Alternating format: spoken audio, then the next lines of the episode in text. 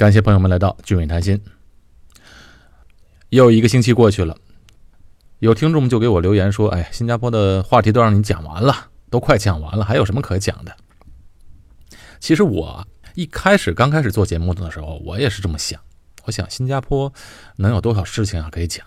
可能讲一段时间也就差不多了。可没想到的是，这不一百期节目了，我感觉还有很多东西没有讲。所以小小的新加坡啊。话题还是有很多的，就比如最近啊，有一个听众给我留言，他说他很苦恼，哎，他说对未来感到很迷茫，然后说，哎，他喜欢新加坡，想来到新加坡，并且留在这里，在这安居乐业。自己呢做了很多计划，但是看来都行不通，而且觉得自己啊一无所有，不知道怎么办好。我听他这么说啊，我本来还以为他是在新加坡工作呢，我就问他多大年纪？你猜他多大？他说他刚上大学一年级。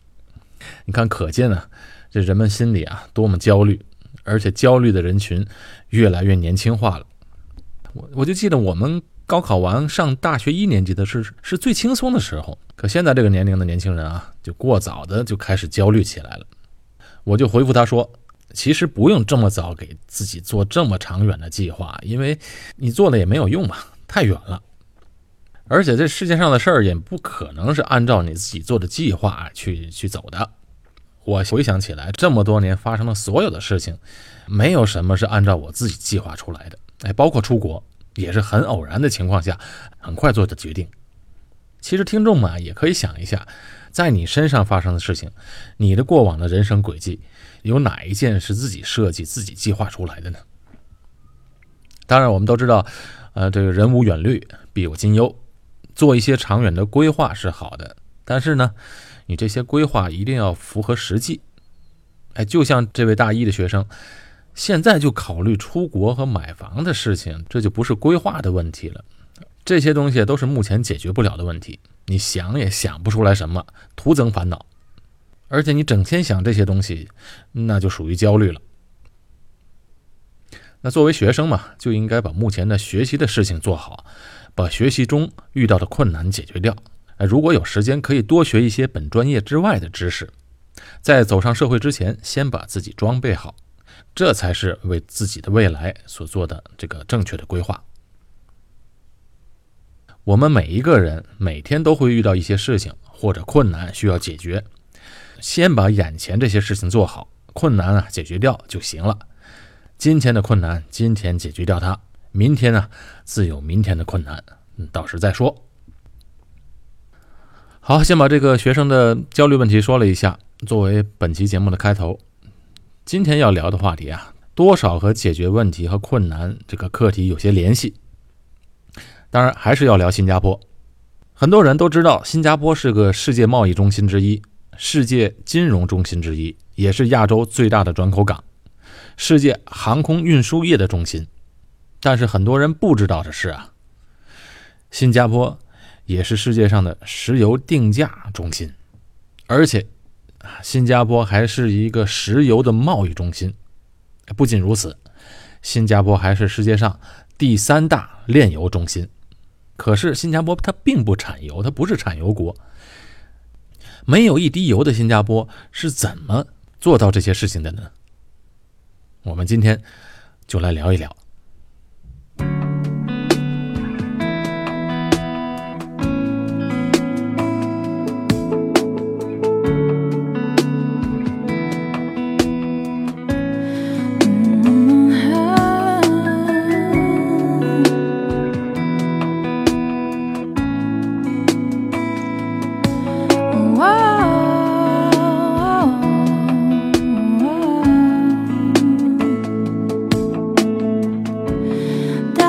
只想靠在你脚前既然聊新加坡的石油，我们先来讲一篇报道。二零一六年七月，英国的 BBC 就报道过，在七月的时候啊，新加坡的港口外为什么停靠了这么多的油轮？国际能源署的卫星追踪上显示，在新加坡岸外的运输原油的油轮大幅增加，而且都停在那儿不动，这是为什么呢？我们大家都知道，二零一五年的时候啊，这石油价格崩盘，快速的从九十多美金不断的往下跌，最低的时候啊，跌到了三十多美金。不瞒您说，我那时候还当了一回接盘侠，拦腰接住的。哎，虽然跌得很惨吧，不过那时候我心里反正也不担心，因为我想油价早晚还能回来。哎，果然现在已经差不多八十美金了。二零一六年的七月，BBC 就报道，他看到这么多的游轮停靠在新加坡，他不动。于是呢，他去做了一番调查。调查结果发现，原来这些游轮啊，正在排队往新加坡卸货。但是新加坡已经装不下这么多油了，陆地上已经满了。所有这些游轮背后的集团，宁可把游轮停在新加坡岸边，也不继续往前走。因为他们都知道，这油价在慢慢往上涨，他们走得越快，赚的越少，所以他们干脆就停下来，并不急于脱手，就在那等着，等最好的时机。其实中东有好几个国家，他们的石油啊，一方面在陆地上面储存，另一方面，他们的石油有一大部分其实也是储存在这些油轮上面的，就等于把它储存在海上一样。那有个问题。为什么呢？这么多国家的游轮跑到新加坡来呢？因为啊，新加坡在全球的石油市场上面占有举足轻重的地位。你别看新加坡这么点小国家，可它是世界石油贸易中心之一，亚洲石油产品定价中心，第三大炼油中心，它就被称为毫无争议的亚洲石油贸易中心。哎，不仅如此。新加坡也是石油产业举足轻重的制造国，全世界有百分之七十的石油钻井平台都是在新加坡制造的。所以你看，很多我们想不到的事情，新加坡在很多人眼里其实是个旅游城市或者一个金融中心，其实不是，它是一个工业城市。在新加坡呢，如果你看电视新闻或者报纸上的财经新闻啊，你会发现一个现象。就是每当公布新加坡出口数据的时候，都会在前面加上“非石油”三个字。比如新闻经常这样报道：“我国第二季非石油出口表现好于预期。”你看他在报道新闻的时候啊，报告这出口的时候，他一定要加上“非石油”这三个字。为什么呢？这是因为啊，新加坡石油出口。占新加坡出口的比重很大，如果不把这个石油出口量排除在外，哎，就不能真实的反映出其他行业的这出口价值了。整体新加坡的石油化工产业的产值，占新加坡国民生产总值很高的一个比例。为什么这个新加坡没有资源的地方能把石油产业搞起来呢？这个我们就得从新加坡刚建国开始。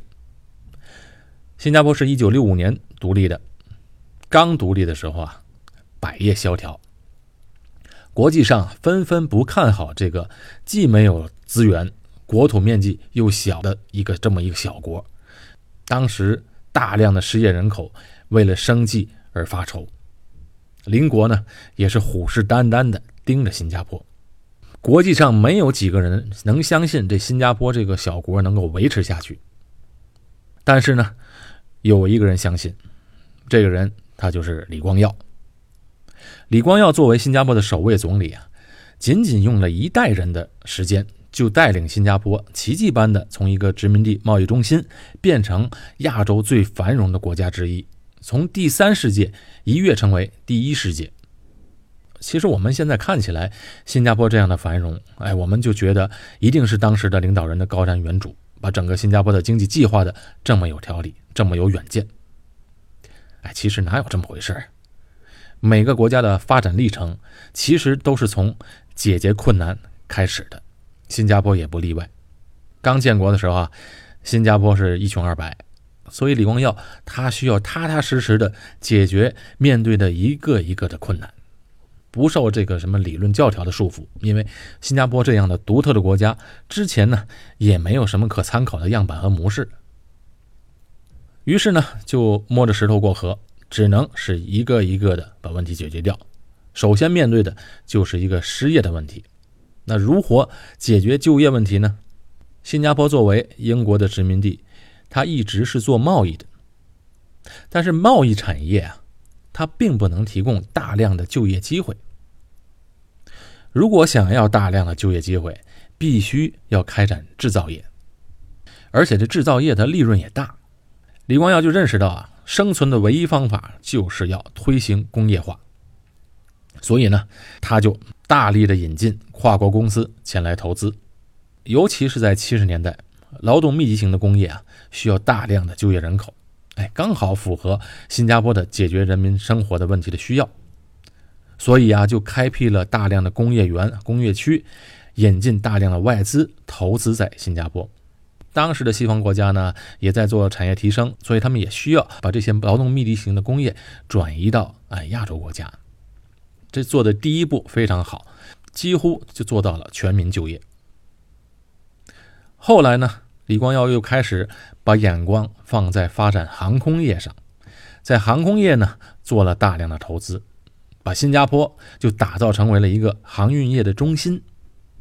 那时做航运业啊，其实是一个超前的一个意识，很多人认为是不可行的，因为那时还是七十年代的，乘坐飞机啊，对普通人来讲是一个很新鲜的事。但是那时候他们就开始打造这个航空业。所以呢，就占尽了先机。航空业有了，就业问题也解决了。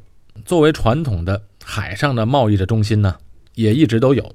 那么新的问题来了：你发展这些工业、航运业、海上贸易业，那么能源从哪里来呢？而工业是需要大量电力的，航空业和轮船航运业呢，也需要大量的燃油。接下来就需要解决这个困难。首先。就是要确保能源的安全。好在新加坡的地理位置非常好，它刚好处在马六甲海峡这个海上石油通道的枢纽地方。马六甲海峡全长一千来公里，最宽的地方有三百七十公里，可是最窄的地方呢只有三十七公里。最窄的地方就是靠近新加坡这个地方，它是中东和亚洲市场之间的最短的航线。你只要船从欧洲、非洲或者中东地方，你要来到亚洲市场，我们说的亚洲市场主要是中国、日本、韩国和环太平洋地区。这个呢，马六甲海峡是最短的一条航线，也就是说，它是太平洋与印度洋航运的咽喉要道。世界海上贸易的百分之三十和超过百分之二十五的石油运输都要经过马六甲海峡。那新加坡正好处于这个西亚原油产地和东方石油消费区之间，那当时就想到了，如果我们自己炼油，起码原材料不愁，因为这趟航线上的油轮太多了。但是如果你建立一个大型的炼油厂，那单靠新加坡本身肯定是消化不了的。于是当年的领导层就想到，那既然这样，干脆建立一个大型的炼油中心。啊，这样呢，不仅解决本身的能源需求，也能够利用地理位置和技术的优势，将炼油产业建立起来。